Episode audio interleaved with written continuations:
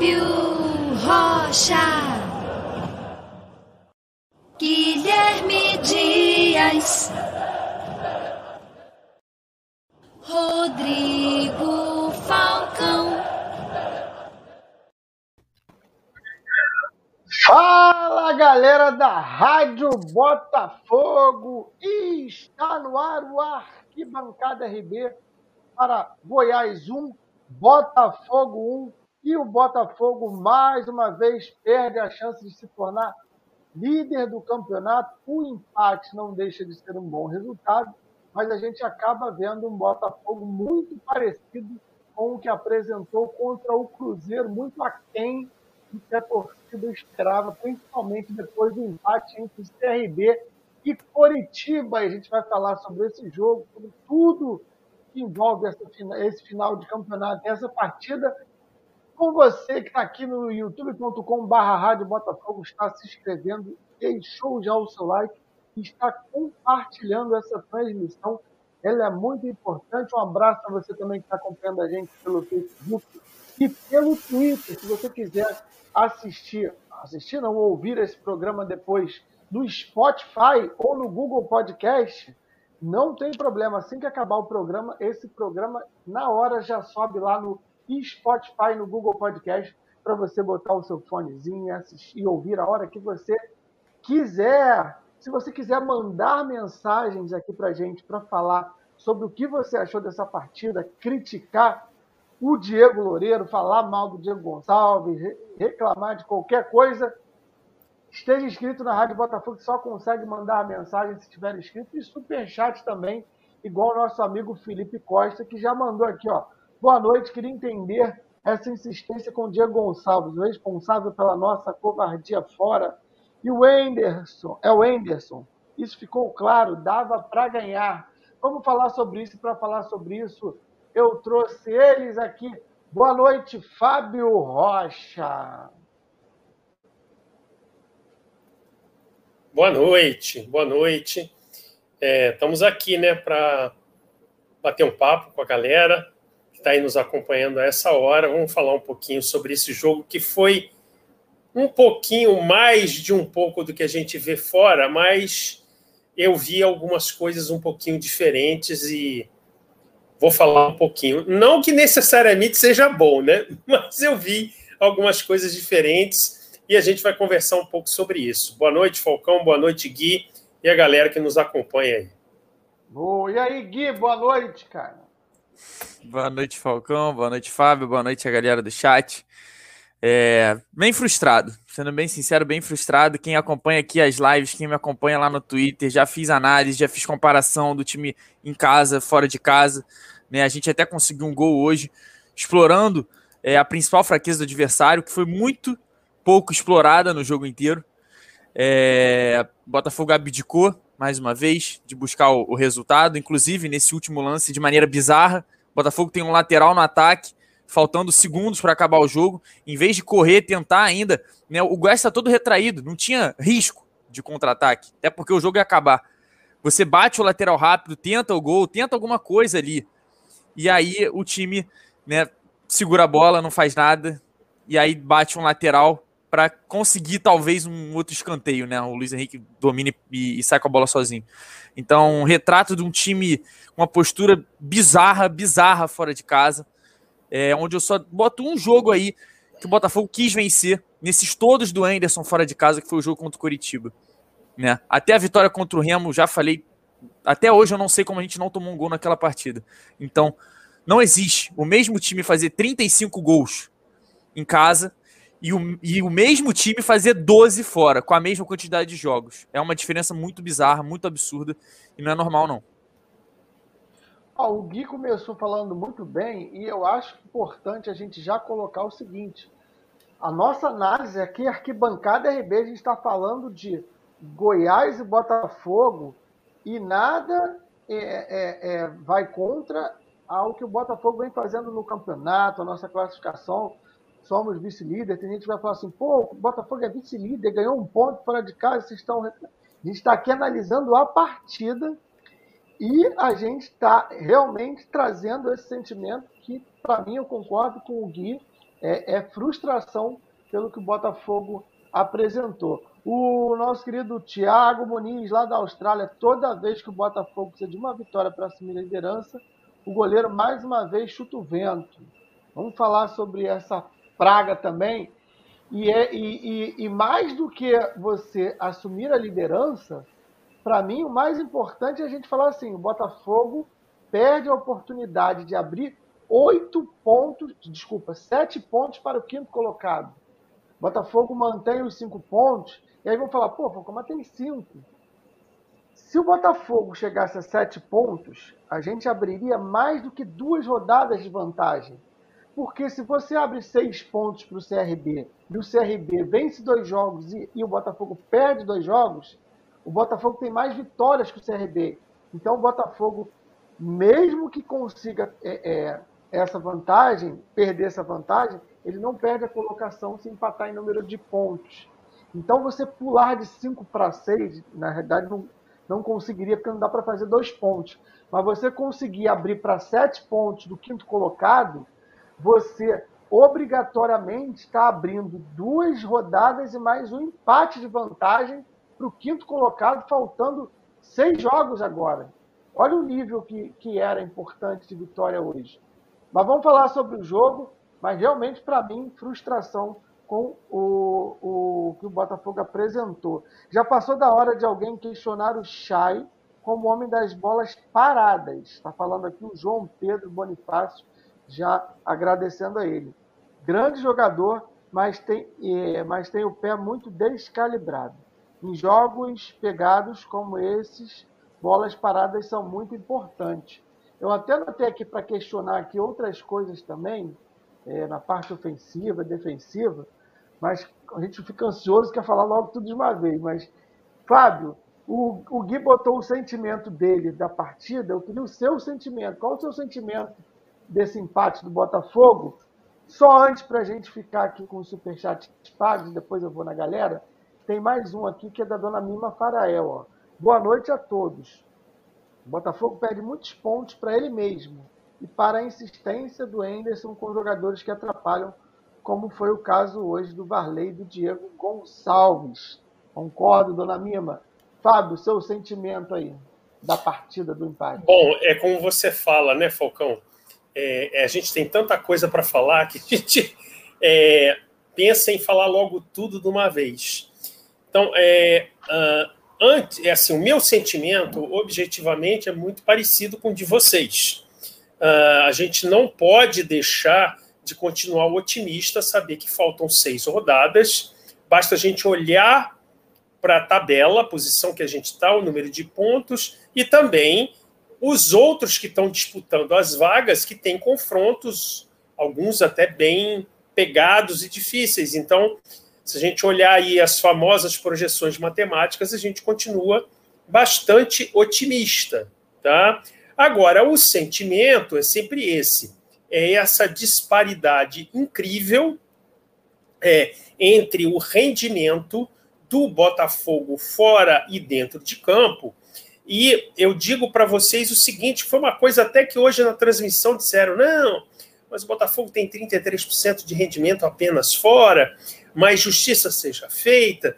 Depois que o Enderson assumiu o, ti, o time, o, o, ele tem um rendimento de 50%. Já não é mais, né? Porque ganhou hoje um em três. Mas uh, eu diria que o sentimento é de frustração pela postura.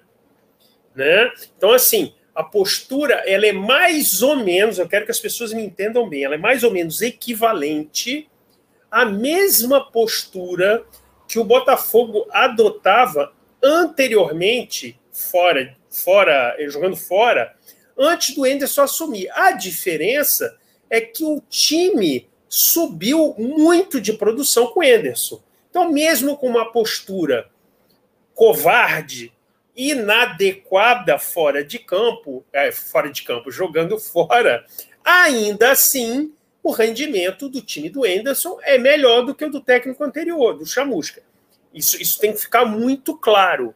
Agora, eu queria aproveitar o superchat é, é, perdi agora, assim, agradecendo o, super, o é, antes da Dona Mima. Não, antes da Dona Mima, É, tem um, é, aquele nosso nosso é, companheiro que colocou a questão do Chay, João Pedro.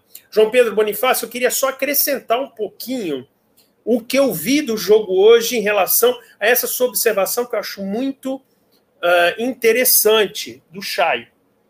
Não quero que as pessoas me interpretem mal, mas eu acho o seguinte: o Chay ele tem muita confiança no jogo dele. Isso é necessário para qualquer jogador de futebol e ele é muito importante para a nossa equipe.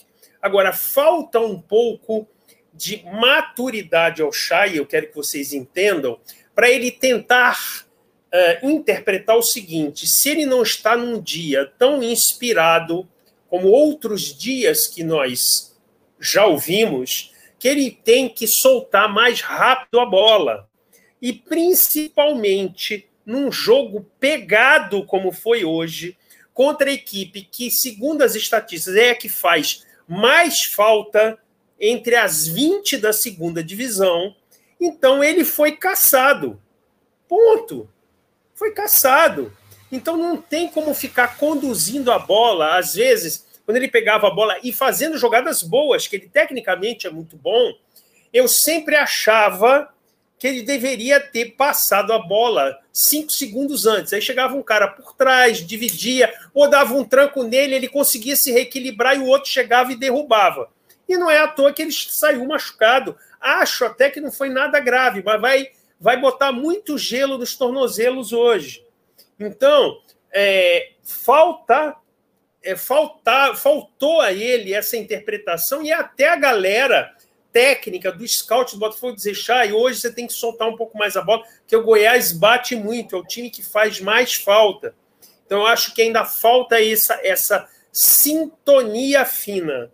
Então, o sentimento é por que é que a nossa postura é, não é ao menos semelhante com aquele time é, impositivo, vibrante que a gente tem dentro de casa. Agora, se a gente interpretar a tabela e o resultado, o resultado não foi de todo ruim, não. E eu vibrei muito com o gol do Carly, porque a gente ainda vai falar, porque aquele primeiro gol, é, a gente tomar o gol do jeito que tomou é uma coisa revoltante. Mas a gente vai falar um pouquinho mais sobre isso. É, eu vou botar aqui a tabela. É, tá lá, ó. falta ainda o Havaí jogar no G4 mas o G4 ele não vai mudar aí de, de times, né? O Coritiba empatou e chegou a 58 pontos. O Botafogo perdeu a chance de virar líder e está com 56. O Havaí, o Havaí ainda joga na rodada, pode chegar a 56, mesmo número de pontos do Botafogo, mas não, não ultrapassa o Botafogo.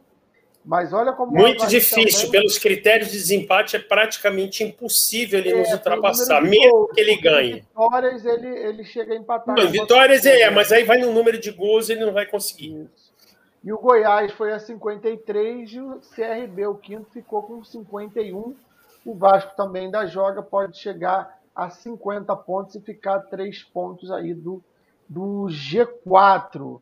É, por isso que eu achava a vitória muito importante, que você abria do quinto colocado, segurava o Goiás, que era um concorrente direto, virava líder, que te dá uma, uma, uma confiança melhor, né? E praticamente você jogaria com confiança para selar a sua vaga na Série A. Mas vamos lá, para falar um pouco da partida, ô Gui, eu vou fazer a minha análise aqui de torcedor e você aprofunda em algumas coisas. Primeiro, na largada, Diego Loureiro, amigo Olha, o gatito tem que estar com um problema na perna de não conseguir ficar em pé, porque o gatito de muleta traz mais segurança do que esse goleiro do Botafogo. Eu não consigo mais assistir esse goleiro do Botafogo no gol do Botafogo e todo mundo fingindo que não tem nada acontecendo. O erro foi do Varley? Foi do Varley. A gente vai falar do Varley? Varley jogou mal? Jogou mal. Recuou? Recuou mal.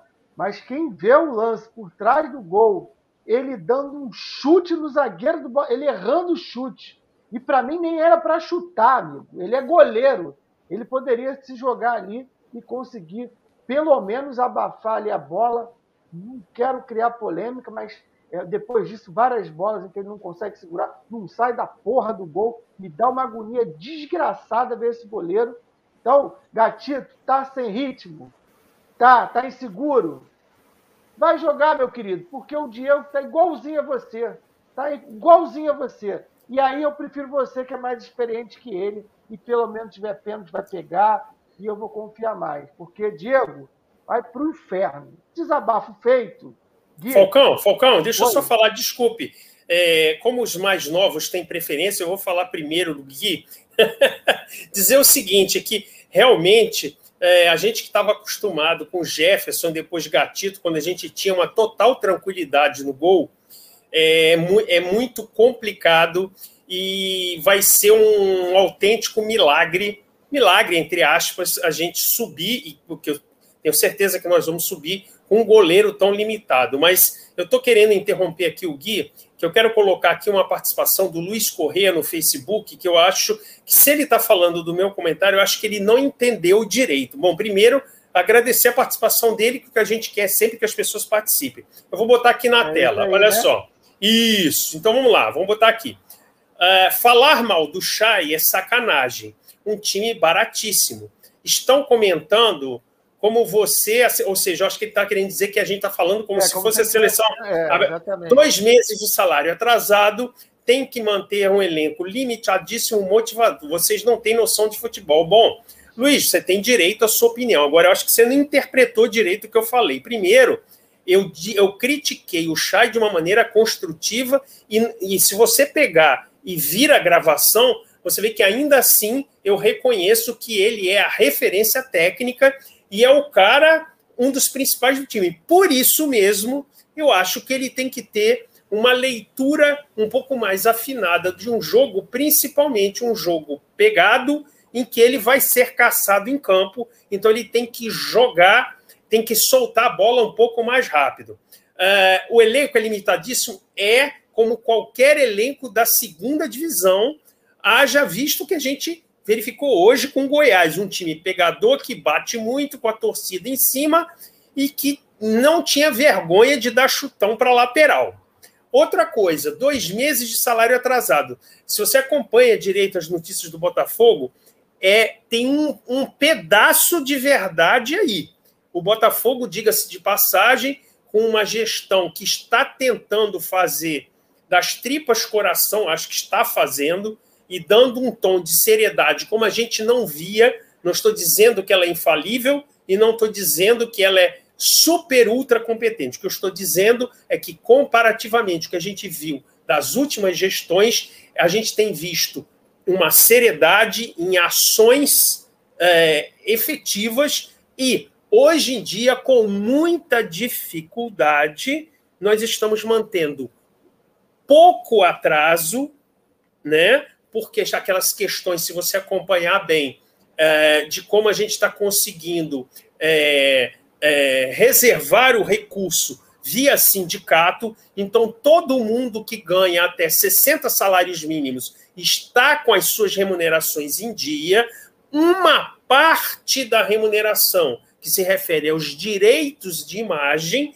estavam com dois meses atrasado e eles já receberam e agora ficou com um mês. Então, antes que você me interprete errado de novo, Luiz, eu não estou dizendo que não está em atraso.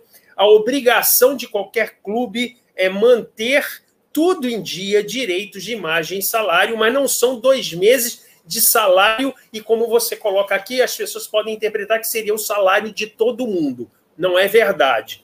E a motivação, aí, meu amigo, motivação é coisa para o gestor do clube.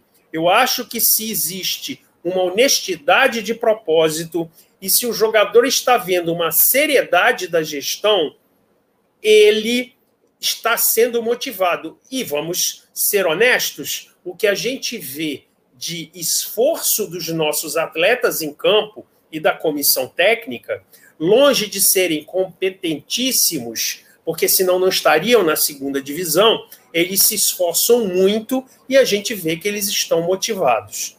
Desculpe, Gui, mas eu acho que eu precisava é, comentar isso para que pessoas não interpretem e dizer eu não estou falando mal, eu estou ao contrário. Como ele é um dos principais jogadores do nosso time, eu gostaria que ele apresentasse um desempenho ainda melhor. É só isso. Ó, o, o, deixa eu só pagar aqui que Marcelo Ribeiro empate foi bom, péssimo foi o Anderson manter o Diego Gonçalves o jogo todo. Não dá para entender essa decisão do Anderson, a dona Mima Farael, o Diego Loureiro erra todas, mas às vezes acerta algumas. Só se for tio de meta, hein, dona Mima? Tô com, tô com paciência pro Diego Loureiro. Acho que o Anderson gosta de viver perigosamente. E o J. Carlos, o Chay é um bom jogador, mas ele sempre procura contato. Se tocar a bola de primeira, vai deixar de ser caçado, porque o Rafael não joga. A gente vai chegar no Chay. É, tem muita polêmica com o Chay. Nem achei que o Chay ia ser essa tônica do, do, da partida. Mas, Gui, rapidamente para mim, Botafogo com muita dificuldade do lado direito defensivo e na parte ofensiva muito mal Varley e Diego Gonçalves. Pode falar também um pouquinho do meio de campo mas eu acho que o estilo de jogo do Goiás não se encaixou com as peças que o Anderson colocou em campo. O que, que você achou? Não, exatamente, exatamente. Vou aproveitar essa onda do Chay, eu vou só é, corroborar o que o, o que o Fábio falou. É, pelo, pela própria integridade do jogador, né? Ele poderia ter essa noção, como o Fábio falou, de ó, o time do Goiás está chegando com muita intensidade, está chegando firme, tá é, é, é chegando de maneira perigosa até para provocar uma lesão. O que, que você faz? Você não fica segurando a bola. Mesmo sendo parte do seu jogo, você se adapta, você pega a bola, toca rápido. Você não, não dá essa margem para o adversário. E o que ele fez foi isso. Foi dar a margem para o adversário chegar e bater. E como o árbitro era um mau caráter, que o árbitro é mau caráter. O, Anderson Daronco quando se diz respeito ao Botafogo, ele é mau caráter. Porque tá em casa, que ele é grandão, hein, maluco? Quero ver no ele é mau caráter. Tudo é corajoso. Ô, oh, Daron, foi ele aqui que falou. Não, pode, pode botar, pode anotar lá, bota aqui minhas redes sociais, bota até o meu número no celular. é, ele é mau caráter porque o Chay sofreu. O Caio Vinícius, então, ele bateu o jogo inteiro, que era o camisa 8 do Goiás. No Chay, no, no Diego Gonçalves, no, até no Marco Antônio, quando entrou. E ele foi dar o primeiro cartão amarelo naquela jogada criminosa. Então, é claro, teve uma ingenuidade por parte do Chay, mas teve um juiz, como disse aí o Jefferson, covarde também, que contribuiu para essa para essa para esse jogo sujo que fez o time do Goiás hoje contra o Botafogo, porque não tem outra definição para isso. Mas entrando na questão do jogo em si, a gente teve é, um time muito prejudicado, né? Por quê? Porque o Goiás, como eu falei, tem muita fragilidade na bola aérea, no jogo pela lateral. Em compensação, é o ponto forte deles. É a lateral com a Aleph Manga, é a lateral até com a Podi, que não estava em campo hoje. É atacar esse espaço aberto. E o, o, o Botafogo chega ao seu gol por uma bola aérea, que ele não insiste durante o jogo. Né? A gente viu, eu falei isso, eu tava na, na live do, do Fabiano Bandeira mais cedo, e eu bati nessa tecla. O Náutico é uma equipe que sabe usar muito bem essa bola aérea, essa bola parada. E usou isso contra o nosso rival no, no último final de semana. E a gente sabia, todo mundo sabe que a bola aérea é uma, uma, uma deficiência deles, é uma deficiência do Goiás. É só pegar o técnico. O técnico do Goiás hoje foi o técnico do Vasco no início do campeonato que cansou de tomar gol de, de cabeça, de cruzamento. Então, além da polêmica do Chay, não era jogo hoje para o Rafael Moura? Vamos chegar lá, vamos chegar lá. É, é, então, assim, o Botafogo não buscou essa jogada. E qual é a questão? Quando você tem o Varley, você espera esse cruzamento. Ele até tentou, o Goiás estava marcando firme, tentou em alguns momentos. Mas o Botafogo não tinha fluidez. Porque as, o Chay segurava demais a bola em determinados momentos, não soltava para o Varley cruzar.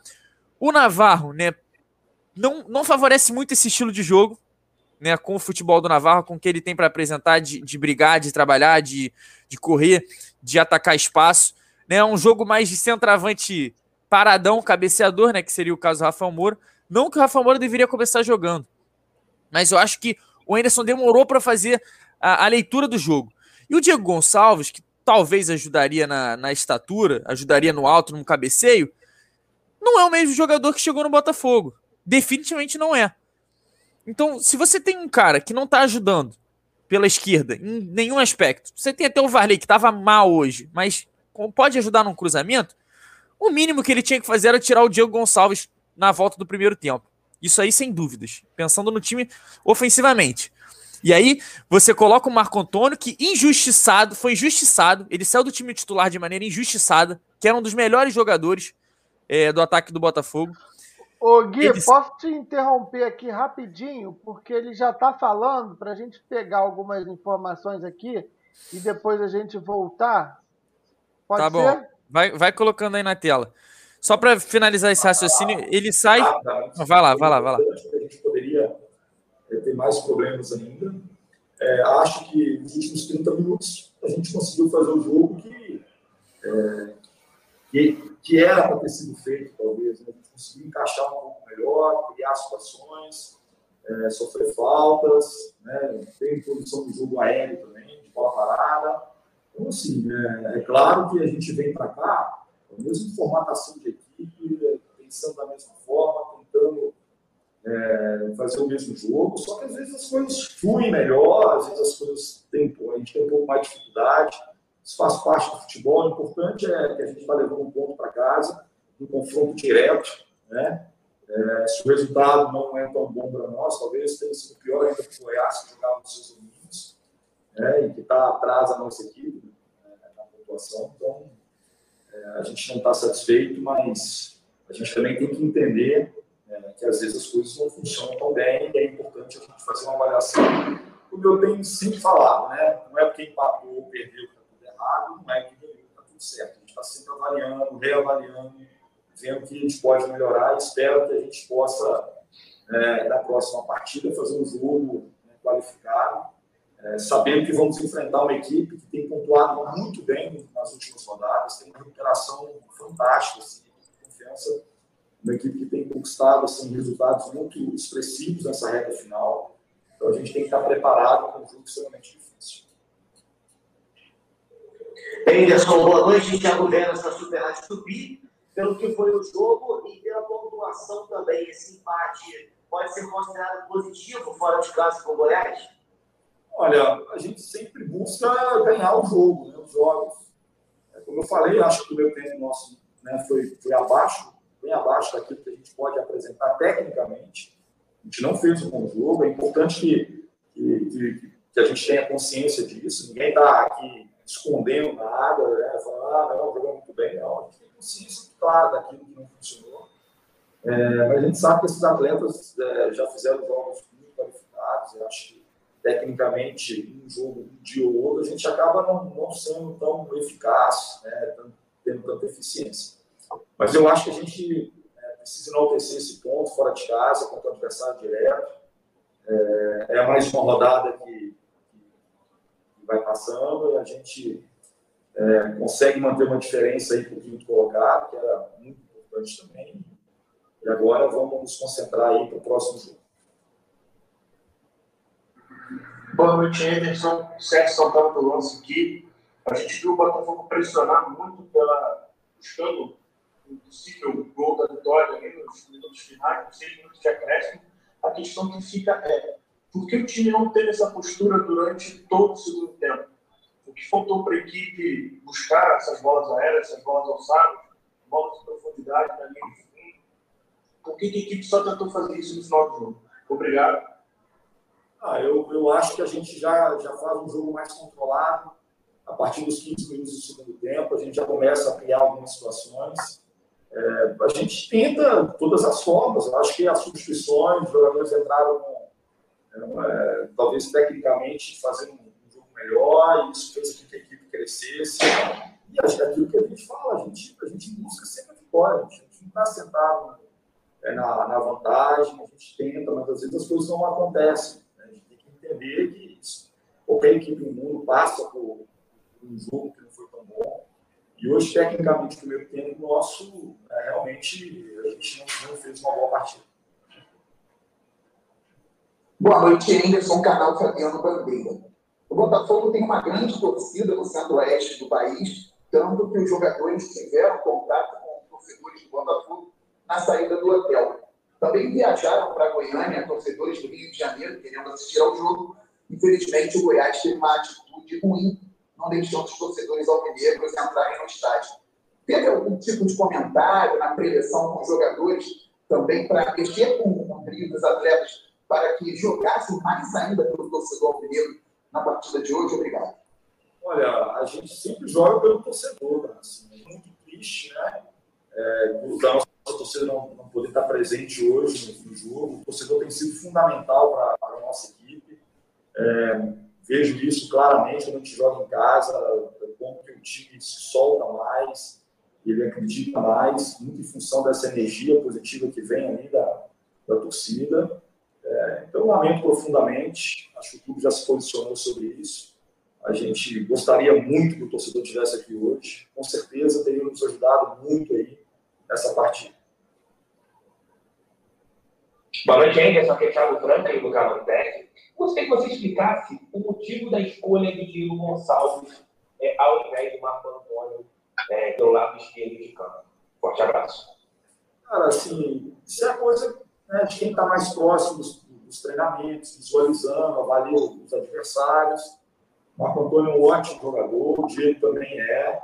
O Diego teve uma lesão, depois dessa lesão ele está tendo dificuldade para voltar a jogar tudo aquilo que ele pode é, jogar, mas a gente precisa né, tomar algumas, algumas decisões em função do adversário, é, do jogo aéreo também, o Diego é, às vezes tem, tem mais, né, tem uma capacidade melhor nesse jogo aéreo. E a gente tem expectativa que a gente possa, né, ainda nessa, nessa, nesse final de campeonato, poder fazer com que o Diego possa resgatar o seu melhor jogo, porque ele, ele é capaz, ele tem condição, como ele é um jogador de muita força, é claro que às vezes quando fica muito tempo parado, ele, ele demanda um pouco mais de, ritmo, e a gente está tentando fazer isso é, dando um pouco mais de sequência de jogos.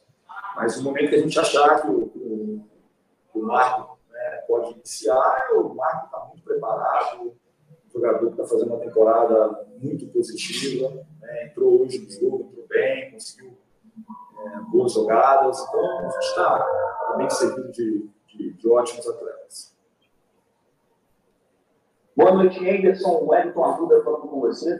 Anderson, queria saber se o departamento médico do Botafogo já lhe passou alguma informação como é que está o Chay, que saiu sentindo muitas dores, chorando de, chorando de dor no campo de jogo. E queria que você falasse um pouco também sobre a arbitragem do jogo. A gente viu o Goiás revezando ali, fazendo muitas faltas durante o jogo, e parece que a arbitragem muito esse tipo de situação no jogo. Tanto que o Chay já havia sofrendo algumas faltas e acabou saindo né, depois de uma entrada muito dura do atleta do Goiás. Obrigado, agradeço. É, é, é, difícil assim a gente falar alguma coisa nessas primeiras horas, né? É, o atleta saiu com dor realmente, agora no vestiário estava um pouquinho melhor em termos de, dor, assim, né? Lógico que já foi é, devidamente examinado, medicado. É, agora é só o tempo, né? Esperar para ver realmente é, o que aconteceu, é, se houve algum dano, se foi apenas uma pancada. Então a gente precisa é, esperar um pouquinho. Né? Eu acho que até o, o nosso departamento médico é, ele vai aguardar um pouquinho para poder informá-los com, com maior precisão. É, em relação à arbitragem, claro que a gente pede sempre que o jogador de qualidade possa ser protegido, né? principalmente com a proibição de, lances faltosos, é, com cartões, né? Mas o, o árbitro hoje, o Daronco, deixou o jogo fluir um pouco mais, né? que houve algum equívoco, talvez na, na questão disciplinar, podia ter apertado um pouquinho né, para os dois lados, né, para poder proibir de uma maneira mais forte ainda qualquer lance mais duro, né, que acabou acontecendo e, e trazendo aí a, o problema aí para o Chay, que a gente espera que possa ser mínimo que, que ele tenha condição aí de participar da próxima partida. Oi, Anderson, boa noite. Manuela Ribeiro do GE do Globo. Queria que você explicasse para a gente a situação do gatito. Ele já está curado, né? Uma pergunta importante. Está livre da lesão, tem treinado com o grupo já tem algumas semanas, mas ainda não foi relacionado para mim em jogo. Qual a expectativa para o gatito voltar a, a estar no banco de reservas? Obrigada boa noite é, assim, é muito difícil a gente fazer um, um prognóstico, né? Ou, ou fazer uma, uma, uma, avaliação, assim, né? O Gatito ficou um tempo considerável parado, ele, ele, ele tem treinado, é, eu acho que o Flávio tem, é o que mais conhece o Gatito, assim, e na hora que ele tiver é, em condições é, plenas, assim, é claro que ele, que ele começa a fazer parte dos nossos planos, assim, né? Mas para isso a gente precisa ter paciência, esperar. É, não adianta tentar antecipar, correr com essa situação. Então ele precisa estar bem preparado e ainda não está nas condições que, né, o Flávio, principalmente, e o Herrera acham que, que possam ser o nível dele de desempenho. Então a gente está aguardando, cada dia que passa ele, ele tem melhorado, isso é muito importante não houve nenhum tipo de regressão, ele não, não deixou de treinar, ele está sempre treinando. Agora é uma questão de tempo mesmo para a gente poder visualizar realmente essa, essa sua, esse seu retorno, né? que possa ser da melhor forma possível, sem que a gente tenha nenhum tipo de pressa. Mas a gente está com muito cuidado, ele tem participado dos treinamentos, quando a gente é, os não relacionados, as informações são sempre positivas no sentido que ele está ele tá avançando, ele está cada dia melhor e agora é uma questão de tempo mesmo.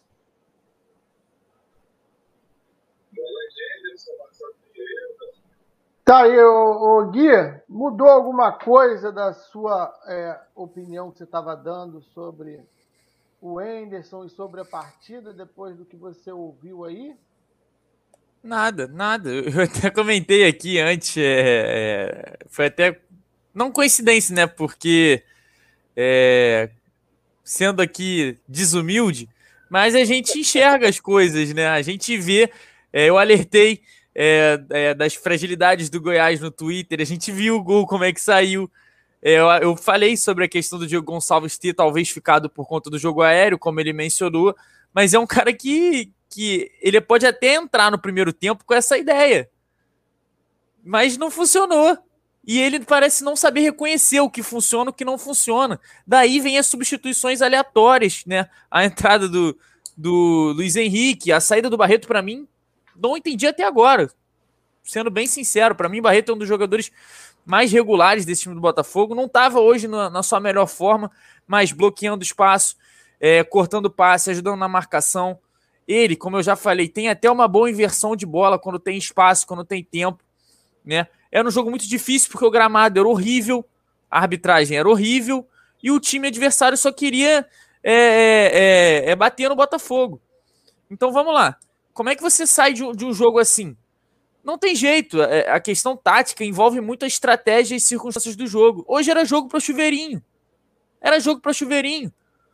Vai chegar a pior... na história do Rafael Moura, né? Exatamente. A maior deficiência do Goiás foi o que eu falei era a transição quando estava na última linha.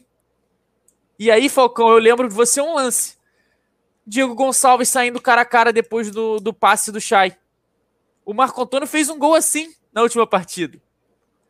Então, as duas coisas que eu falei lá no Twitter hoje mais cedo.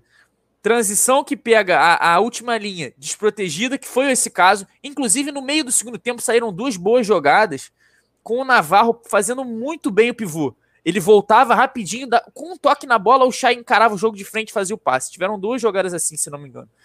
É... E a bola aérea, o gol saiu na bola aérea. E a, a, segunda jogada mais perigosa saiu numa transição. Então, cara, o Enderson sabe disso. O, o, o, o departamento de análise de desempenho do Botafogo sabe disso. Por que não explorar? Por que não insistir nisso? Foi o que eu falei do Náutico. O Botafogo identificou a fraqueza. O Botafogo chegou na primeira vez e fez um gol de cabeça, fez um gol de cruzamento. Por que não insistir com isso? Por que recuar? Por que não aproveitar essa, essa saída?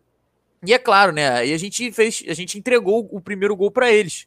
Mas também vem numa jogada que eu falei. Eu, eu ainda falo mais, porque se você, mesmo que você tenha, não tenha analisado direito, e pelo primeiro tempo que a gente fez, pelo menos eu que não analisei o Goiás antes, depois do primeiro tempo, para mim era claro que eu precisava ali do, do, do, Rafael Moura e que eu precisava até do Oyama, até para. Porque aí até o, o, o, Sérgio, se eu não me engano, no lance, falou assim: ah, a gente, o Botafogo criou mais, apertou no final. Tudo bem que o Goiás cansou, mas criou exatamente pelos jogadores. Entrou o Marco Antônio, entrou o Rafael Moura, entrou o Oyama. O que, que o Botafogo conseguiu? Mais posse de bola, distribuir melhor o jogo, conseguiu mais poder ofensivo e começou a criar chances, né? Não, e eu vou além ainda, Falcão, porque eu não tiraria o Barreto ali. Eu tiraria o Diego Gonçalves. O Diego Gonçalves também. Eu tiraria o Diego Gonçalves e manteria o Barreto, até você dar mais liberdade pro Oyama, mais liberdade pro Pedro Castro. Ou então, quer fazer diferente, quer bancar o diferentão, tirava o Diego Gonçalves e botava o Rafael Moura. Já que você não tem mais o Chay, eu falei quando o Rafael Moura veio para cá e ele mostrou isso no Goiás, que ele gosta até de, de fazer ali um meio campo, às vezes, de um, um passe curto, um lançamento. Ele teria essa característica até. O que o Chay estava fazendo nessas jogadas que eu falei com, com o Navarro, de uma tabelinha rápida e um lançamento para alguém. Então, cara, você bota o Rafael Moura para jogar como se fosse um falso 9 e o Navarro atacando a profundidade. Nessas jogadas de saída do Botafogo, o Rafael Moura recuava um pouquinho para fazer o pivô e fazia um lançamento, fazia um passe. E aí as jogadas que o Botafogo tem muita gente é no ataque, as jogadas que o Botafogo está atacando, você cruza para o Rafael Moura. Então assim, o Diogo Gonçalves não ajudou na marcação, o Diogo Gonçalves não ajudou no ataque, o Diogo Gonçalves não ajudou em nenhum momento. Não tem por que ele jogar 100 minutos, né? Contando os acréscimos. Não tem porquê. E o Anderson segue nessa, nessa insistência. E para finalizar essa questão, ele falou muito do fato do Diego Gonçalves, dele querer recuperar o Diego Gonçalves. Anderson, com todo respeito, mas o clube, o, objetivo principal é esse é esse escudo aqui chegar na Série A do ano que vem, não é recuperar jogador. Não tá bem? Coloca o que tá bem, que é o Marco Antônio. Acabou, fim. Você tenta recuperar o Diego Gonçalves aos poucos, mas não ficar insistindo num negócio que não dá certo. Ele não custou a vitória contra o Brusque, mas custou a vitória hoje naquele lance. Que ele sai sozinho e se atrapalha com a bola de maneira medíocre. E aí ele chuta, porque ele, ele chutou. Ele chutou, Fábio e, e, Falcão. Só que ele chutou tão torto que a bola parecia um cruzamento. Então, assim, não é hora de recuperar o jogador, é hora de você pontuar. É, como a galera disse, o empate com o Goiás, fora de casa, o resultado, a tabela, não é ruim. Não é ruim. Assim como se a gente empatar com o Vasco daqui a duas semanas, não é ruim fora de casa. Mas a postura do Botafogo é ridícula. Vamos lá. Para recapitular e eu passar a palavra que eu já estou me estendendo aqui. Primeiro jogo do Anderson, confiança fora de casa. Atuação do Botafogo horrível. O Diego, o Diego, a melhor partida do Diego Loureiro no ano, salvou a gente naquele jogo 1 a 0. Aí a gente perdeu pro Operário, numa partida bizonha, que ainda teve o pênalti no final. A gente empatou com o Guarani de maneira ridícula, né? O time mais uma vez jogou mal. Aí tem o ponto fora da curva, porque não é, é o, o jogo contra o Coritiba não é o que o Botafogo apresenta, é o ponto fora da curva, é a exceção. Porque o normal do Botafogo fora de casa é ser ruim, é não querer ganhar o jogo. Coritiba ponto fora da curva. O Remo, que não sei até agora como a gente ganhou aquele jogo, né, com todas as chances que eles criaram. A gente tem é, o CSA, que a gente perdeu tomando. Não sei se foi um baile, mas com um CSA muito superior a gente. O 0 a 0 com Vitória, ridículo. O 0 a 0 com Cruzeiro, que para mim, Botafogo, momento nenhum, quis fazer um gol. E hoje, 1 a 1 com Goiás, onde o Botafogo claramente poderia ter vencido o jogo. Então, assim, o jogo do Curitiba foi fora da curva. O normal do Botafogo fora de casa é isso aí. O JC Pisolato botou aqui, ó, saudações, temos um lateral ala nível futebol europeu que não entra em campo, vai entender. Enquanto isso, temos que aturar Varley e Diego Gonçalves. O Fábio, sua análise aí da entrevista do, do Anderson, eu, eu destacaria todos os jogos fora de casa que o guia numerou aí, ele colocou sempre valorização do adversário, o time tem vezes que não joga bem, mas essas vezes são sempre fora de casa, né? Para mim, o Botafogo tem esse checklist aí de fora de casa, vamos empatar e, e, vamos tentar garantir em casa. O problema é o dia que em casa não der certo. É, o. Olha só. Ah... Aí, o Oyama aí... da live tá cheio de ódio hoje. Aí, é. cheio de ódio no coração. Hein? Olha só a entrevista do Anderson não trouxe nenhuma novidade. Eu, eu, apenas quero enxergar o copo meio cheio. Ele não me parece ser um cara tão desconectado com a realidade como era o nosso técnico anterior, que eu não quero nem citar o nome. Nem fala, nem fala. Né? Eu, o, que eu, o, que eu, o que eu vou dizer para vocês é o seguinte: ele deu as respostas é, esperadas, sem nenhuma novidade, porque também o pessoal é muito mal de pergunta, né? Olha, Só eu tô quietinho que a galera hoje tá afiada. Fábio, Só pergunta afiado. chapa branca daqueles caras de imprensa. Deus me livre. Ninguém pergunta direto o que a gente quer saber, né? O que, por exemplo, Enderson, com todo respeito, o que, que você achou da atuação do nosso goleiro? É, é o jogo que eu vi hoje, veja, eu não estou ofendendo ninguém. O jogo que eu vi hoje, o Varley foi muito abaixo. O Varley já é um jogador que oscila muito e hoje foi muito abaixo do que ele costuma ser. Qual é a sua opinião? Qual é o problema de fazer uma pergunta dessa? Nenhuma.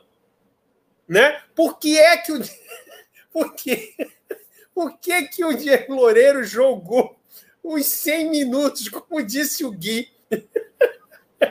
Teve aquela chance. Eu cheguei a ver, olha aqui.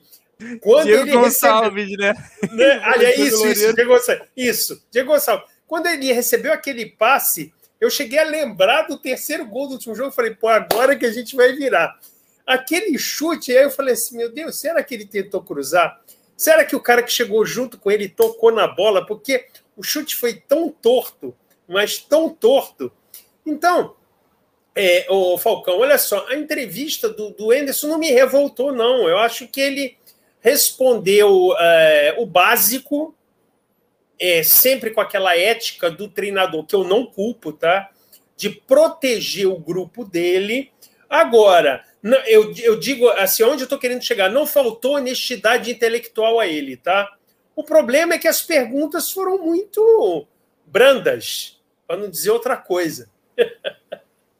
É, eu, eu, eu também acho que as perguntas foram brandas. Até acho que ele é, foi bem num ponto em que ele fala que o primeiro tempo foi o Botafogo não jogou bem, mas e aí ele não muda, né? E aí ele volta só com o Carlinhos no lugar do Hugo. Não entendi também essa substituição. É, assim, tem muita gente falando, gente, o Botafogo ganhou um ponto, vocês só estão reclamando. Gente, a gente está analisando a partida. Estamos felizes com esse um ponto, vai ser muito importante lá na frente é muito melhor, a gente conseguiu manter a distância do quinto colocado, Parará Pão Duro. Não estamos colocando em xeque o Botafogo nem a sua campanha. Estamos analisando a partida em que eu acho que o Botafogo jogou mal. Tem os méritos do Goiás? Eu acho que tem. Agora, como o Gui colocou e o Fábio, as características do Goiás eram claras. É um time realmente pegador, é um time que tem zagueiros altos, que tem facilidade na bola aérea tinha ali uma fórmula já pronta que o Botafogo poderia mudar um pouquinho o seu estilo de jogo e até a escalação para tentar é, conseguir um resultado melhor. Não fez, entrou com o mesmo time, passou o primeiro tempo, o Botafogo joga mal mais uma vez e ele terminou o jogo com o Diego Gonçalves que não vinha bem. Varley demorou a sair, a gente demora às vezes, né, Fábio? 65, 70 minutos de um jogo de 90 para você tirar um jogador só porque você escalou ele de início. Então, é, são coisas que a gente precisa pontuar. Não quer dizer que o Anderson é uma porcaria, que o Anderson tem que ir embora, que o trabalho do Anderson é horrível. A gente está pontuando situações do jogo que a gente visualizou. Tanto é que quando o Botafogo faz essas alterações, a gente consegue no final até melhorar e até se impor um pouco mais ao Goiás. E aí, Gui, eu queria levantar um outro ponto que a gente ficou falando de Gatito, perguntaram ao, do Gatito, já teve superchat falando do Rafael. E há esse contraponto para mim. É, ao mesmo tempo que ele diz que o Diego Gonçalves precisa de ritmo de jogo e precisa jogar para voltar, que ele coloca o Hugo com uma inatividade grande. A gente vê o Rafael, que num jogo pegado desse, num jogo decisivo, é, por que, que o Rafael então não poderia entrar? Quando vai ser a hora de dar os 15 minutinhos para o Ronald? Poderia entrar no lugar do Varley? Quando é que esses jogadores vão aparecer? Porque para mim são jogadores muito importantes. E eu até acho que no, no melhor dos mundos ele está pensando assim: a hora que eu subir nos meus duas, três rodadas antes, eu coloco lá o Rafael, porque não tem essa responsabilidade. Mas, gente, são jogos que a gente precisa, às vezes, dessas peças, né? E, e eu queria que você comentasse, porque alguns jogadores a gente aceita que deem esse ritmo de jogo, que joguem mal e permanecem, e outros, não, não está treinando bem, não, não é hora, não, é, a gente não está, não é o momento ainda. Eu não vi, falaram que o Ronald chegou a ir lá para a ponta ali para entrar e depois ele desistiu. Queria que você entrasse nesse ponto aí, Gui. Não, é, é, é complicado, né? É complicado.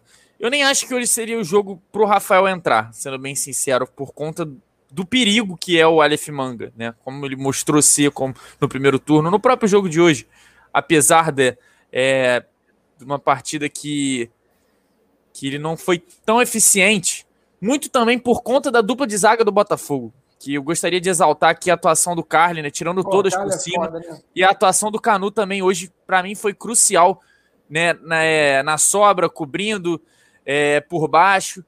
Então, assim, a dupla Não, de zaga do Botafogo. fez o gol e ainda deu entrevista no Sport TV falando do, do Goiás, é, falando, reclamando do, da é. torcida do Botafogo não tá lá. É, exatamente. Então, a, a, nossa defesa foi muito bem, nossa zaga, né, na verdade. Vou nem botar a nossa defesa aí, porque eu achei que o Daniel Borges deixou um pouquinho a desejar. Mas olha, Fimanga é um dos caras mais perigosos aí que a gente pode colocar nesse campeonato. Né, um, um cara com uma estatura alta, com, com um forte físico do Diego Gonçalves, só que em boa fase, né? Então, é, é um cara perigoso. Eu acho que talvez hoje ter o Rafael ali seria algo meio arriscado. Mas é, é, hoje especificamente, contra esse adversário em específico, então assim, nada impede no próximo jogo contra o Confiança é, ele começar a ter essa sequência. E o Ronald foi o que eu falei no Twitter. Para mim, ele, teria que entrar no segundo tempo. Voltando ao segundo tempo, Marco Antônio Ronald. Né? É, o Varley não estava bem, o Diego Gonçalves, a gente já falou aqui. Então você oxigena ali, você muda as peças para ver se, se se pega no tranco o time, né? Porque taticamente o Botafogo não, não muda. A gente sabe disso, que é um 4-2-3-1 ofensivo que se defende em 4-4-2 e o Botafogo em nenhum momento com o Enderson mudou isso. Colocou três zagueiros para se defender, é, colocou mais um meia, colocou mais um volante. Tanto que a substituição do Oyama é no lugar de quem? Do Barreto. Então o Botafogo segue muito preso naquele, naquele esquema específico. Então o que, que você faz nesse esquema? Você troca as peças. E o Botafogo tem elenco para isso hoje, né? A gente não tem, quer dizer, agora tem o Chay, mas não tinha ninguém no departamento médico. Porque o Gatito, em tese, já está liberado. Então você troca as peças, cara. Não, não foi com o Varley com o Diego Gonçalves, Marco Antônio Ronald. Você testa. E ele não faz isso, né?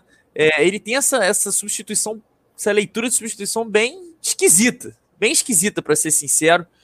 É, então fica complicado a gente querer a entrada de algum jogador, de a gente é, buscar entender às vezes o que passa na cabeça do Anderson. E como o Fábio falou, as perguntas sim poderiam instigar mais, né? Forçar ele a, a, a soltar alguma coisa, não não contra o jogador, mas soltar um pouco do pensamento dele, colocar ele numa. É, tirar ele da zona de conforto. Né? É, o, o, próprio TF, eu acho que ele foi pelo caminho certo, mas parou muito antes. Ele falou, né? Ah, por que, que o Diego Gonçalves é, ficou o jogo todo, né? Foi alguma coisa nesse sentido. Você poderia, sabe, ir mais a, ir mais a fundo. Você poderia falar, ó, eu entendo que o Diego Gonçalves pode ser uma boa opção pelo alto, né? Como eu falei. É, porém, quando o jogador não tá rendendo, você tem um cara no banco que vinha aproveitando as oportunidades, que fez um gol, inclusive, quando entrou na última partida, por que não colocar ele? Aí eu quero ver o que, que o Anderson vai responder. Porque o que o Anderson respondeu foi assim: ah, os dois são muito bons, é, os dois merecem é, a vaga de titular. O Diego tá numa fase ruim, mas é um bom jogador. Foi isso que ele respondeu. Agora, quando você pergunta por que não colocar, por que ele não entrou, por... você instiga ele, ele vai soltar ali alguma coisa do pensamento dele que vai ajudar a gente a entender, às vezes, a cabeça dele que, que é complicada, né? Então eu concordo com o Fábio, acho que, que as perguntas poderiam tirar um pouco mais o, Anderson da zona de conforto. Vou aqui para a galera, o Olavo botou fogão e confiança, agora é pontuar nesse jogo, virou. É, próximo jogo é sempre o mais importante. Realmente o Botafogo não pode pensar em outro resultado que não seja vitória. O DJ BFR, Varley e Loureiro, quando fazem merda, ficam com o emocional abalado e não jogam nada. Assim que saiu o gol, deveria ter tirado os dois. O Diego Loureiro, então, né, Fábio? Tem feito merda direto, porque o emocional dele vive abalado, né, Fábio? Não, olha, eu acho que ele tem até uma característica de ter assim, uma personalidade positiva, é que ele é ruim mesmo. Eu acho Porra, que. Tá eu, cara, cara. Tá é, assim, cara, assim, a questão emocional dele, eu acho que ele é até bem equilibrado emocionalmente, só que ele é ruim. É, é, existe uma diferença muito grande. Eu acho que ele não é um cara que afina, ele não é um cara que sente o jogo, ele, ele tem uma, uma. Se existe uma coisa positiva do que eu vejo da característica dele, é que ele é um cara que não se abala muito, não. Ele, só que ele é ruim, ponto. É, é simplesmente. Ele falha, isso. levanta a cabeça e vai falhar de novo. Ele vai falhar de novo. Ponto final. Agora, eu só queria chamar a atenção, e você até leu aí essa questão do confiança. Eu quero lembrar o seguinte: o confiança não é o mesmo confiança de três rodadas atrás. Eles ganharam os últimos três jogos. Eles ganharam os últimos três jogos e estão dependendo apenas deles para sair do Z4. Eles agora estão lá na, vamos dizer, a caminho de sair do Z4. Então, evidente que eu acho que a gente vai ganhar jogando em casa, a gente vai sufocar os caras, mas esse jogo, se fosse umas três rodadas atrás ou duas, seria teoricamente muito mais fácil do que será agora. Pô, mas vamos lá, o Confiança fez ponto pra caramba, ganhou alguns jogos aí, empatou com o Guarani fora de casa, mas está em penúltimo com 31 a 4 pontos pro 16. Ainda tá para melhorar, ainda tem ganhar muito ponto, maluco. Tá não, mas ele estava muito pior. É, a gente não pode esquecer. Ah, mas Falcão, tem uma rodada a menos também. Se ele é, olha só, nessa, olha só, é, já fica um, né? É, olha só é, a, a, sei lá, a 10, tudo bem, há 10, 12, 15 rodadas atrás, nós também estávamos lá embaixo. Mas o que eu quero dizer é que o Confiança chegou a ficar na lanterna e agora ele já disparou. O, eu diria que hoje, é, é, comparativamente com o Chapecoense na divisão A, na Série A, hoje eu acho que a única certeza é que o Brasil de Pelotas vai cair. Se o, o, conf, se o Anderson, Confiança está no bolo, né? Se o Anderson fosse o técnico do Confiança, a gente ficaria tranquilo. Vocês vão entender. O Confiança joga sábado contra o Londrina em casa, jogo da vida, né? Confronto direto. Sai para jogar com o Botafogo, estilo Anderson. Sim, o empate é um bom resultado, mas não vou fazer muita força, porque depois eu jogo em casa com o Brusco, outro confronto direto. Quer dizer, as finais do, do Confiança não são com o Botafogo, são não, não são. Brusque. Mas, assim, é, eu não, não, não consigo, por mais que o Confiança esteja muito bem, achar que o Botafogo pode pensar em alguma coisa diferente de ser. Não, nem muito deve. Eu, só, eu, eu só estou dizendo que nós devemos, aquela famosa história, devemos ter o devido. Veja bem, ter respeito e devido cuidado não é ter postura covarde, é entrar e sufocar mas não vamos entrar achando que o jogo já está ganho só olhando a tabela. É só isso. Mas eu acho sim. Vamos lá, no Estrela Bet eu aposto Botafogo. É isso aí, amigo. Dica, dica boa. O Thiago Lucena, daqui a pouco, o Fábio Rocha solta a pérola. Não tem mais bobo no futebol. Bobo. Quem tem amigo não precisa de inimigo, né, Fábio? Olha o melhor DJ para surdos aí, pés no chão, nosso querido DJ Michael. Lembrando que foi dito ontem pelo amigo Falcão que hoje poderíamos dar um upgrade na tabela. Quer dizer que o desgraçado aí, é assim que a gente trata os nossos queridos ouvintes, e, e o DJ Michael está aí, que eu que sou o culpado, né, o desgraça? Eu que falei que o Botafogo, eu que sequei o Botafogo o Diego e o Varley fazem merda e a culpa é minha que ontem falei que o Botafogo iria dar um upgrade na tabela. Tu vê lá em seu melhor DJ para surdos.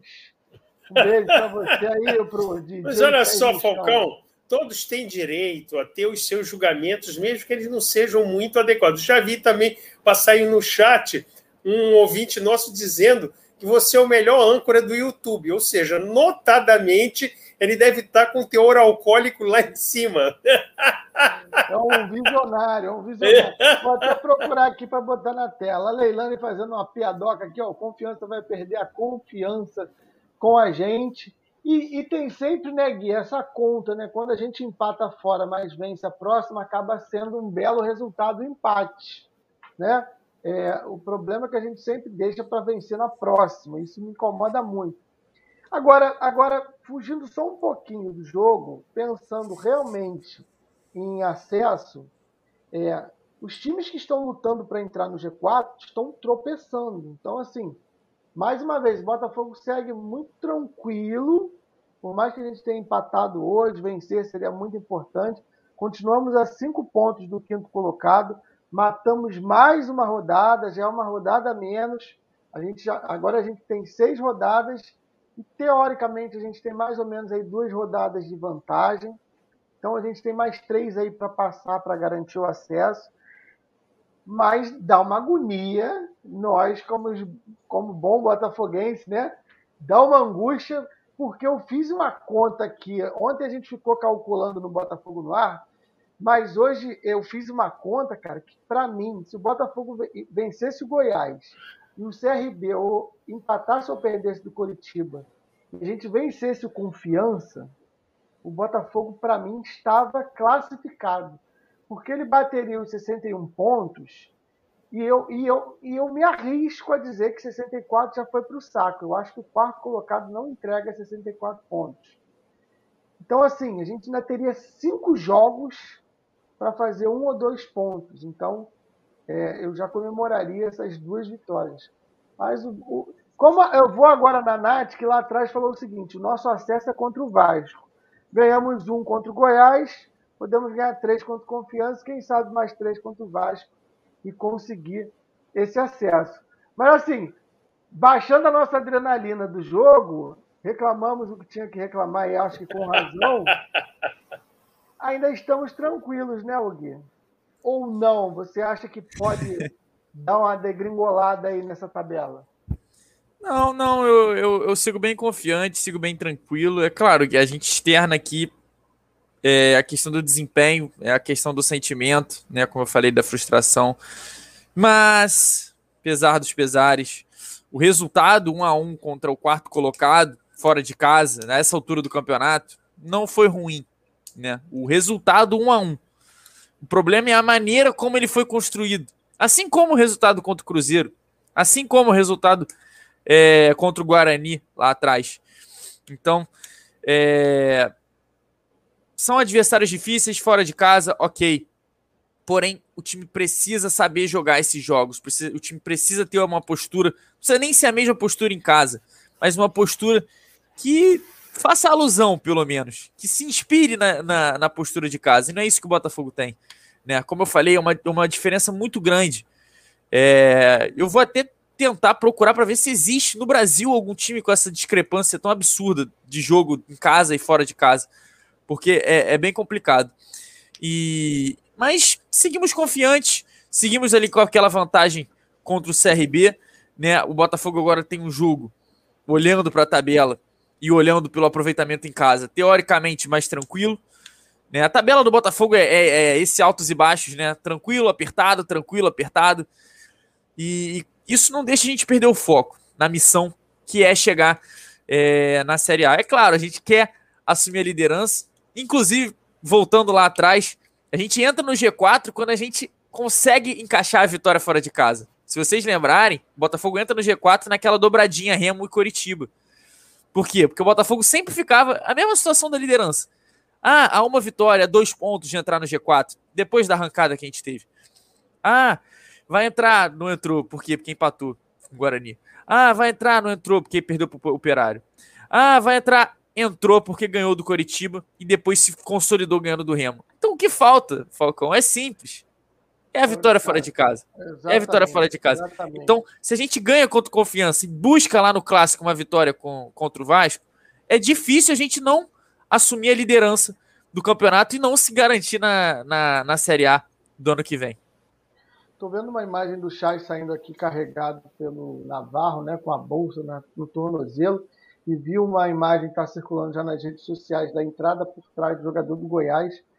Realmente o VAR não, não compareceu além da torcida do Botafogo nesse jogo. Foi um absurdo mesmo. não ter chamado, o VAR não ter chamado o árbitro para expulsar o jogador do Goiás, que bateu uma barbaridade, diga-se de passagem. Ô, Fábio, o melhor e o pior para você da partida, hein? Hum, vamos lá. É... O melhor é nosso, nosso capitão Carly. Dentro das limitações dele, ainda nos deu gol e fez o de sempre, o que a gente espera dele. Impecável nas bolas altas, sabe das limitações que ele tem com bola no chão e de velocidade, não tem medo de dar chutão, se impõe pelo físico e pela moral, sem ser violento, e está sendo melhor, inclusive, que na última passagem que ele teve pelo Botafogo, que ele tomava muito cartão amarelo. Então, até isso, ele melhorou. Então, sem dúvida, o melhor. Agora, o pior. Olha, eu vou botar dois, tá? Eu vou botar o nosso glorioso goleiro, só para homenagear o glorioso Botafogo, e o Varley.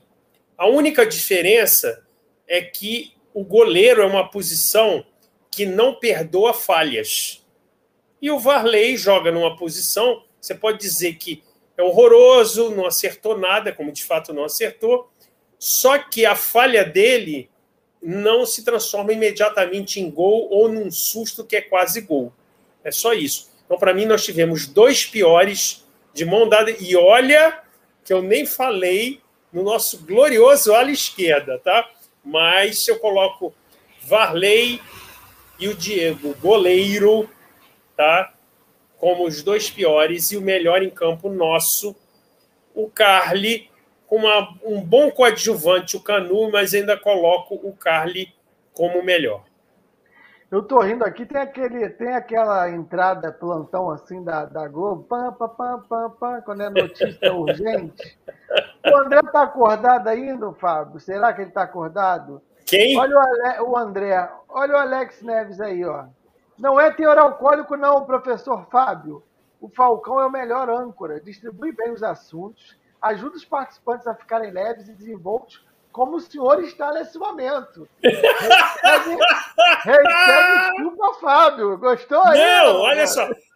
que susto, eu pensei que o melhor âncora é o que afundava o programa, porque é âncora, né? Mas está perfeito, está tudo certo. É claro, é Parabéns, claro. gostei, gostei da, da intervenção, né? Ele, ele, inclusive, eu achei muito engraçado que logo depois que ele falou que você era o melhor âncora, Aí logo depois ele botou no chat assim: e isso é minha opinião mesmo. Vocês falam que o Falcão me paga, mas não, é minha opinião sincera.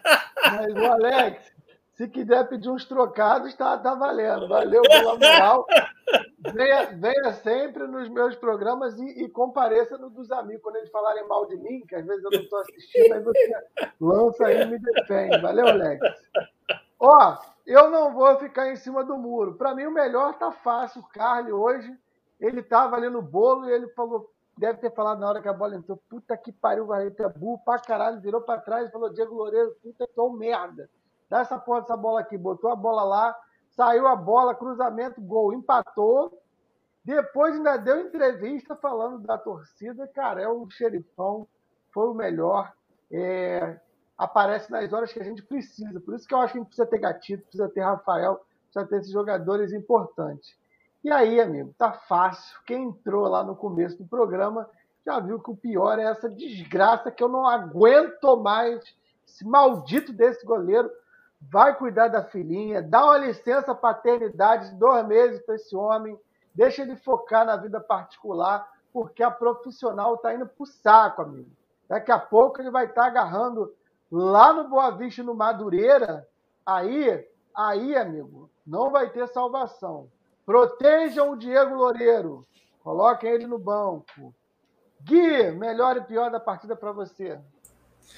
Bom, eu vou, eu vou então para todo mundo se sentir abraçado, né? É, a, a, as desgraças se sentirem é, representadas aqui na, na arquibancada. Aí, o melhor e o pior para vocês aí. O melhor, o, o pior para mim foi o Diego Gonçalves, que a gente reúne é, as três pérolas aí é, nessa partida bizarra que, que eu acho que o Diego Gonçalves ele até se equivale bem com o Varley e com o Diego Loureiro, porque ele deixou de fazer um gol, né? Que é como se fosse você tomar um gol. Uma chance claríssima. Então, parabéns, Diego Gonçalves, né? Segundo prêmio consecutivo de pior do jogo. Tá indo bem, garoto. É, e no, o melhor para mim também, aí não tem discussão, é João Carli. É, eu alertei também, falei lá da, de como ele seria importante no jogo aéreo, como ele também não poderia ficar exposto, como ele ficou em uma jogada, né? Falo da, do único drible que ele sofreu desde a volta contra o Sampaio, é, que foi, eu já sei que o Falcão tá lendo. É o do Galindo? É o do Galindo? É. Aí, Fábio, ó, ó o Pedro Galindo aí. Fábio hoje tá aceso, acho que vai namorar mais tarde. É. Como diria o Botafogo em casa, o Fábio tá embalado, hein?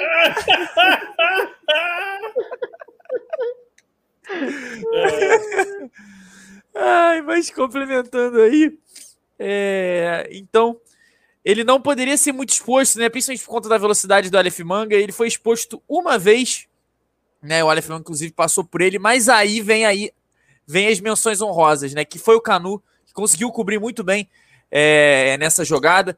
Gostei muito da participação dele rebatendo, principalmente na, na bola rasteira. É, achei que, inclusive, foi uma, uma, uma, das melhores partidas defensivas dele é, na temporada. E uma outra menção honrosa ao Pedro Castro, né? Que, que a gente tem que destacar que evoluiu bastante na, é, no seu desenvolvimento do jogo, principalmente na sua dupla com o Barreto, né? Para mim, eles se encaixam perfeitamente. É, são jogadores que se completam. E o Pedro Castro fechando linha de passe, fazendo ali o, o, trabalho sujo, chegando na frente, hoje até menos, mas com passes, lançamentos, com aquela imposição física dele. Então, vamos ressaltar também essa, essa menção honrosa, essa participação do nosso volante. Mas melhor, Carly, pior, Diego Gonçalves. Boa, vamos ver se alguém colocou aqui. É, pô, o goleiro é horrível. O Afonso botou que o melhor foi o Carly. O pior para mim, o goleiro, falou Afonso. A galera aqui tá mais querendo sacanear o Fábio. Inclusive, o, o Falcão. Inclusive, Falcão, só para entrar nessa onda do goleiro ainda, naquele, no lance do gol, é, o Varley falhou, para mim, o Daniel Borges também falha, porque ele é. deixa o jogador do Gás tomar a frente dele é ali, não pode hesitar daquele jeito. E o Diego, por que, que ele não saiu deitado naquela bola, porra. Falcão? Por que, que ele saiu daquele jeito? Né? Era só ele sair deitado, né? Sair como goleiro, pô. Arrasta a barriga no chão, abafa a bola. Enfim, é bizarro, bizarro aquele gol. O Cassiano botou o cara, Eduardo Maia elogiando a dupla que fez do Cássio e Barreto. E o Marcelo falando que o Oyama, para mim, ainda é titular. Cambada, já estamos na quarta-feira, já estamos em 27 de outubro. O Botafogo ontem empatou em 1 a 1 com o Goiás, manteve cinco pontos para o quinto colocado e matou mais uma rodada. Faltam seis partidas para terminar a Série A e o Botafogo está muito perto do acesso. Obrigado, Gui, pela participação. Valeu, Fábio. Vou liberar o Fábio, porque o Fábio está embalado, vai trabalhar ainda aí. amanhã, amanhã, amigo, tem Alô Comunidade, mas é uma Alô Comunidade especial. Já convido vocês que realmente o programa vai estar sensacional e com surpresas, hein? É, você, você vai descobrir amanhã Ó, já estão falando aqui que o Alex Neves foi o pior hoje. Ô, ô ninguém fala mal aí do, do, do, meu amigo, não, hein? Vou bloquear aí no chat quem falar mal do Alex Neves aí. É isso aí, cambada. Tá feito o nosso arquibancada RB de hoje. Se você gostou do programa, deixe o seu like. Siga lá o Gui, ó, arroba Tática Alvinegra. Ele também está na campanha para passar o Matheus do arroba Fogostats. E ele vai passar porque a gente é, amigo, arroba Tati Calvinegra, para passar lá o Matheus. Até o final do ano a gente vai conseguir passar o Matheus, o nosso querido Toy Story, que vai estar aqui fantasiado no jogo do acesso. Lembrando que quando o Botafogo subir, a gente vai fazer a live aqui dos fantasiados. A Nath vai vir de morto muito louco, vai ter o, o, o Gui Oyama aí, que também vai ter que se fantasiar de Oyama. tem o, o nosso querido Toy Story. O André disse que vai pintar o cabelo cortar, já nem lembro. Vai estar animado esse negócio aí. Se você quiser só ouvir, amigo, para não ver essa cara do Fábio aí, nem a do Gui, Google Podcast e Spotify, procura lá Rádio Botafogo, todos os programas. O João já deve estar xingando a nossa querida mamãe, porque ele está querendo subir o programa para lá. E a gente está aqui falando pelos cotovelos. Então, daqui a pouquinho já está lá no Spotify, no Google Podcast. Gajão, amanhã, 5 horas, na hora que estiver passando aquele fax lá no banheiro, já pode botar o fone e ouvir esse Arquibancada RB que está entregue. Valeu, cambada. Até a próxima amanhã. Até a próxima. programa. Valeu, Gui. Valeu, Fábio. Abração. Vamos embora, né? Fui!